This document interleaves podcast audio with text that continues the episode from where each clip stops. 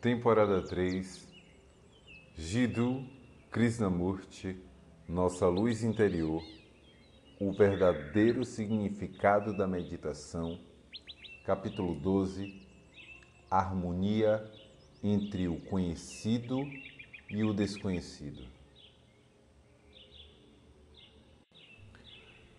De que maneira a mente poderá saber que encontrou o que se chama de inalcançável, imensurável, o mais sublime? Já que não há como ela conhecer aquilo que é ilimitado, desconhecível, aquilo que é impossível experimentar. A mente, como um todo, tem de se libertar de toda espécie de dor, angústia, medo e, finalmente, do desejo que cria a ilusão. O mim, com todas as suas imagens, é o centro por meio do qual se dividem todos os relacionamentos que, por sua vez, vão originar os conflitos. Se a mente não desenvolveu um relacionamento correto com o outro, apenas refletir a respeito ou buscar a realidade não tem nenhum sentido, porque a vida é relacionamento. A vida é a ação no relacionamento.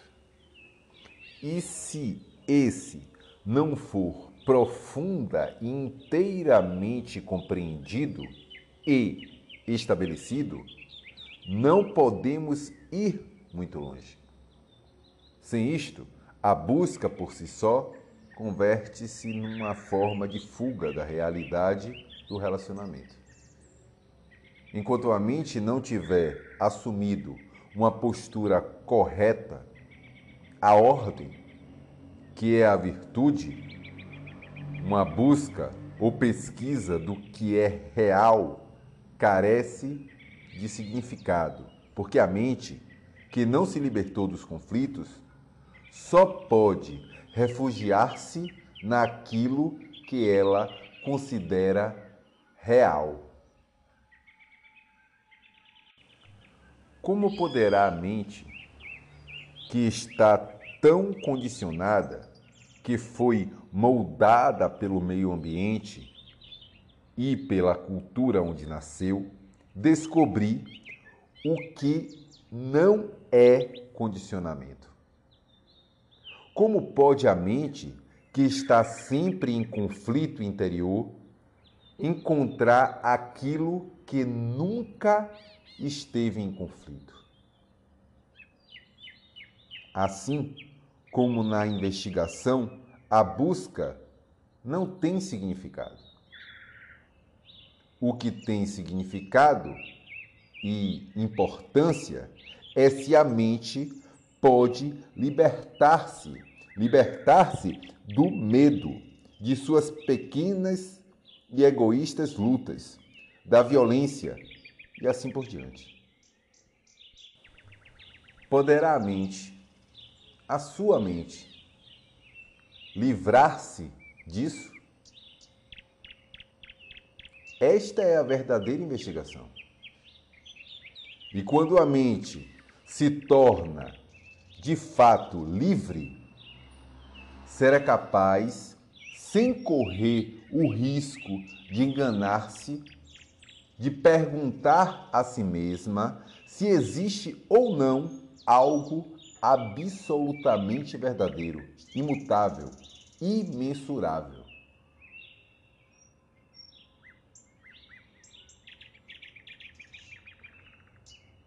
Sabe, é muito importante descobrir isso sozinho. Pois se você tiver de ser sua própria luz, não poderá, de maneira alguma, pegar a luz de outra pessoa ou ser iluminado por outra pessoa. Terá que descobrir sozinho o movimento completo da vida, com toda a sua fialdade, beleza, prazeres, infelicidade, confusões e sair fora dessa corrente. E se você conseguir, e sei que conseguirá, então o que é a religião? Todas as religiões organizadas são formas de pensamentos que construíram uma estrutura, uma legenda em torno de uma pessoa, de uma ideia ou de uma conclusão. Isso não é absolutamente uma religião. Religião é uma vida vivida em sua plenitude, integral, não fragmentada. Muitas mentes estão partidas, fragmentadas, e tudo o que é fragmentado é corrupto. Logo, qual a mente, o cérebro, que pode agir no mundo, no campo do conhecimento e também viver livre do conhecido? Essas duas áreas precisam conviver em harmonia. Investigando seriamente sobre isto, perguntamos: o que é meditação? Vamos descobrir por nós mesmos se ela possui qualquer sentido. Para fazer isso, você precisa desfazer-se completamente de qualquer noção que lhe foi dita a respeito da meditação. Você é capaz? Ou está preso numa rede, numa armadilha elaborada por ideias alheias sobre meditação. Se for este o seu caso, você está meramente se divertindo ou tentando encontrar a luz de outrem por meio de algum exercício. Enquanto se exercita, está adaptando sua mente a um padrão estabelecido por alguém.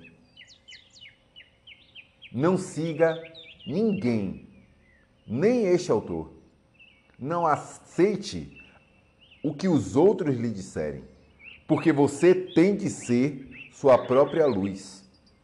Terá de caminhar com suas próprias pernas e, para fazer isso, porque você é o mundo e o mundo é você, terá de livrar-se das coisas do mundo, ou seja, libertar-se do mim, do ego, com todas as suas agressões, vaidades, estupidez e ambições.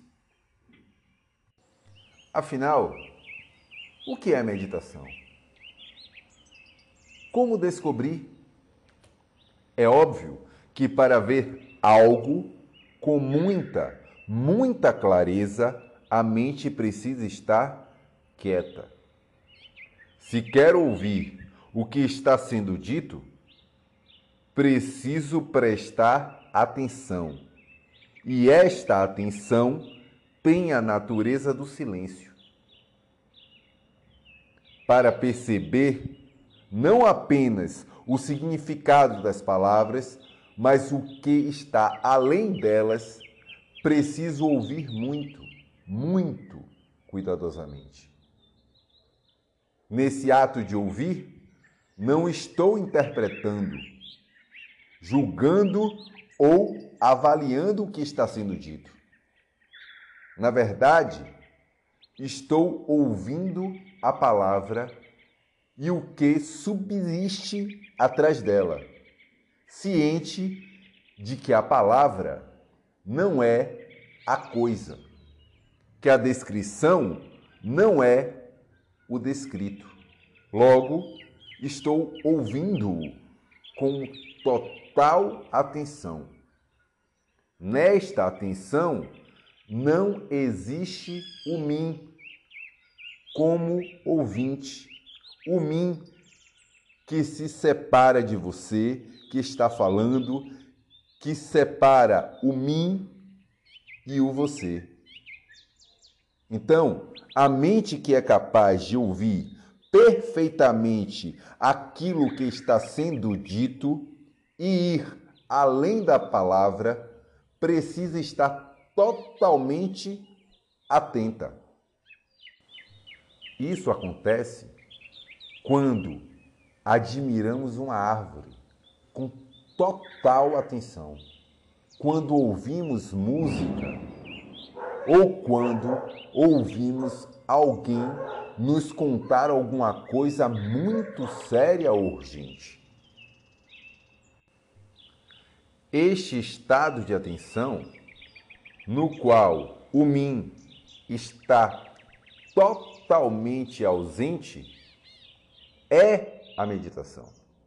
Porque nele não há uma direção, nem fronteiras que o pensamento tenha construído ao redor da atenção.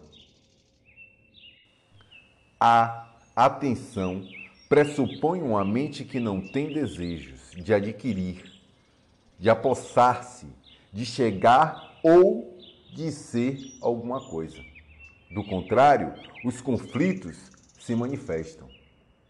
Portanto, a atenção é a ausência total de conflitos, um estado de espírito no qual o direcionamento e a vontade não encontram guarida. E isso acontece quando ouço falar, quando ouço o canto de um pássaro ou quando olho as montanhas majestosas. Nesse estado de atenção, não há separação entre o observador e o observado. Quando houver separação, haverá conflito. Esse é o começo da meditação. Quando a mente estiver investigando seriamente, essa meditação se fará necessária. Porque se nosso modo de viver perdeu todo o significado, nossa vida volta a ser significativa.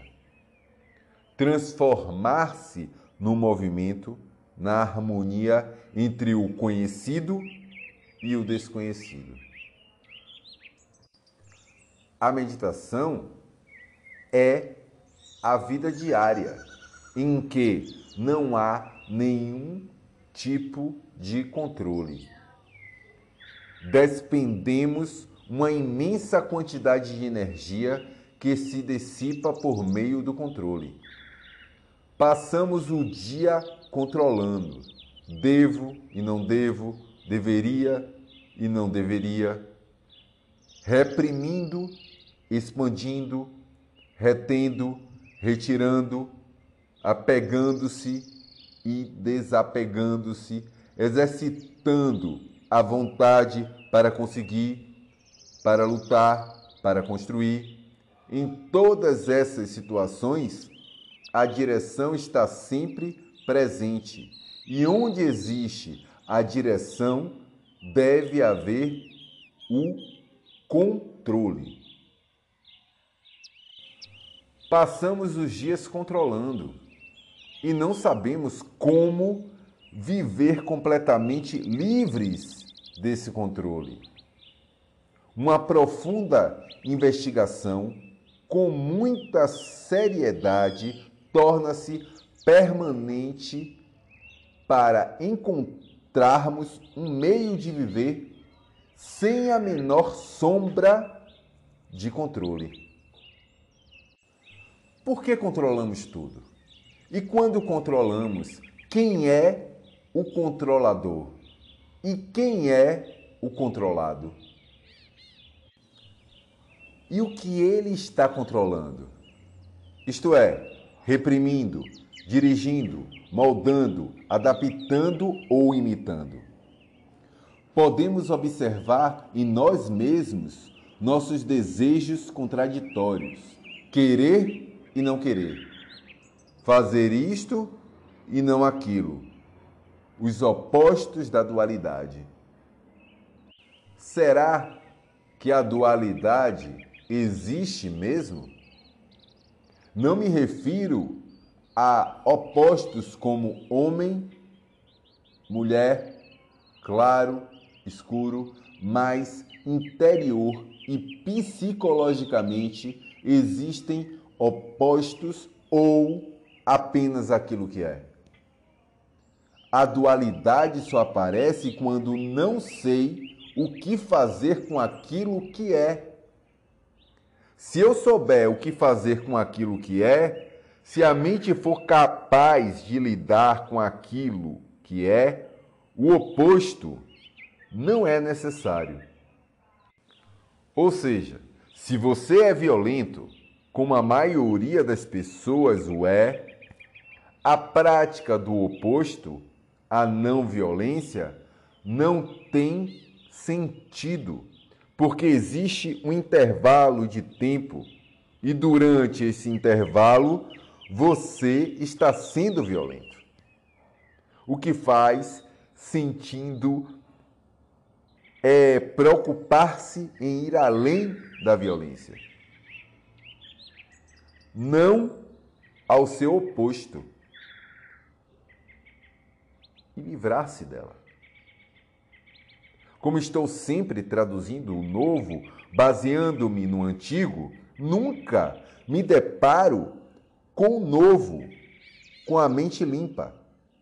Interpreto a nova reação, o novo sentimento como violência, porque estou olhando para ele com ideias, conclusões, palavras e significados referentes ao passado. E o passado, então, cria o oposto daquilo que é. Entretanto, se a mente pode observar aquilo que é sem rotular, sem categorizar, sem colocá-lo dentro de uma moldura, nem esbanjar energia para fugir dele, se ela pode olhar para aquilo que é, sem o observador, que é o passado, olhar para ele sem os olhos do passado, então você estará completamente livre dele. Experimente e verá. Você já notou em si mesmo que sempre existe um observador e um observado? Existe você olhando o objeto e aí está a divisão entre você e o objeto que observa. Você observa uma árvore e o observador, que é o passado, diz: aquilo é um carvalho. Ao dizer aquilo é um carvalho, o conhecimento é o passado e o passado é o observador. Logo, o observador é diferente da árvore. Sem dúvida, isso é correto. Mas quando estamos lidando com fatores psicológicos, o observador também é diferente do objeto observado? Quando digo sou violento, o observador, aquele que vê, que diz sou violento, é diferente daquilo que ele considera violento? Lógico que não. Portanto, quando o eu se separa do fato, como observador, surge a dualidade, o conflito, a tentativa de fugir do conflito de várias maneiras, a ponto de o observador não ser capaz de perceber o fator violência. Você se esforça para compreender esse movimento de separação como observador e o observado que origina o conflito. Entretanto, não há nenhuma relação direta entre eles. Na meditação, a vida é um movimento integral, não fragmentado, nem subdividido entre mim e você. Não há um mim que tenha sensação. Você percebe que a mente é incapaz de sentir algo que não conhece? Não há nenhuma possibilidade de a mente sentir o imensurável. Podemos dar significado à palavra e dizer: vou ter a sensação do imensurável da consciência maior e de todo o resto. Mas quem tem a sensação? O experimentador é o passado. Ele só pode reconhecer a sensação em termos de passado. Portanto, é algo que já conhece. Já na meditação, não existe o experimentador. A se conseguir realizar isso, subirá às nuvens. Você não só terá de compreender todo esse movimento do dia a dia, que é a parte da meditação, totalmente isenta de controle, e por isso isenta de conflitos e de direção, como também deverá levar uma vida vigorosa, ativa, verdadeira e criativa. Na meditação, a mente permanece em completa quietude, silêncio. Como você sabe, no silêncio há espaço. Na mente, não. Ela está atulhada dos conhecimentos adquiridos e constantemente preocupada consigo mesma. O que deve, o que não deve fazer, o que precisa alcançar, o que precisa ganhar, o que os outros estão pensando a seu respeito está lotada dos conhecimentos dos outros, conclusões, ideias e opiniões. Por isso, temos pouco espaço em nossas mentes. E uma das causas da violência é a falta de espaço. Dentro de nós há pouco espaço e nós precisamos de espaço. Faz parte da meditação descobrir o espaço que não foi criado pelo pensamento, pois quando ele existe, a mente funciona em sua plenitude.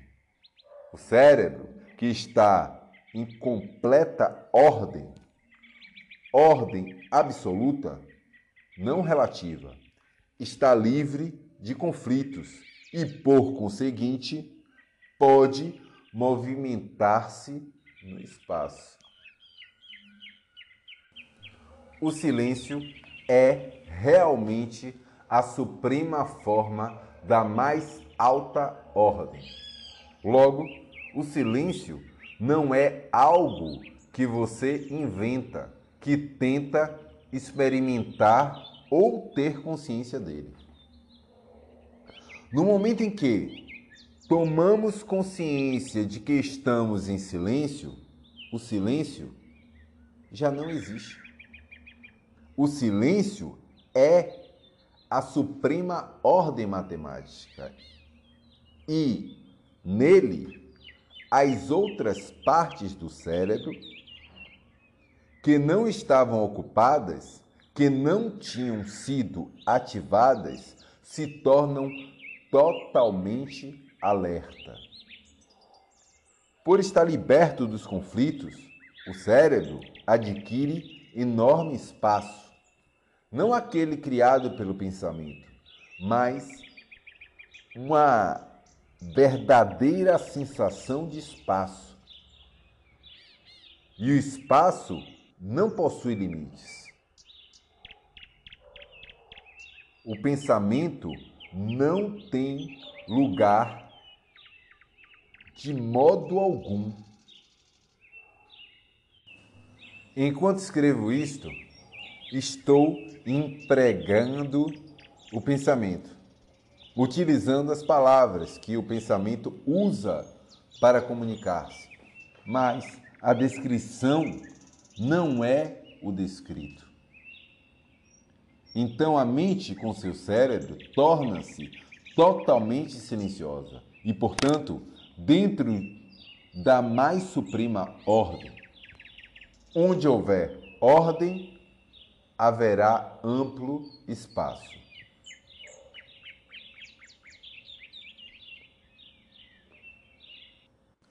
E o que reside nesse amplo espaço, ninguém poderá relatar, porque é absolutamente indescritível. Qualquer pessoa, não importa quem, que eu descrever ou tente atingi-lo por meio de palavras repetitivas e de todo aquele monte de bobagens, está descrendo do que é de fato divino e sagrado.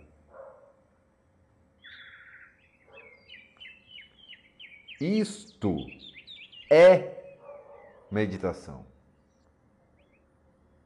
E é parte do nosso cotidiano. Não é algo para ser feito em momentos críticos. Está sempre presente, trazendo ordem a tudo que realiza. Nisso reside a grande beleza. Não a beleza que está nas montanhas, nas árvores, nas pinturas dos museus ou na música, porque a coisa é a beleza e, portanto, o amor.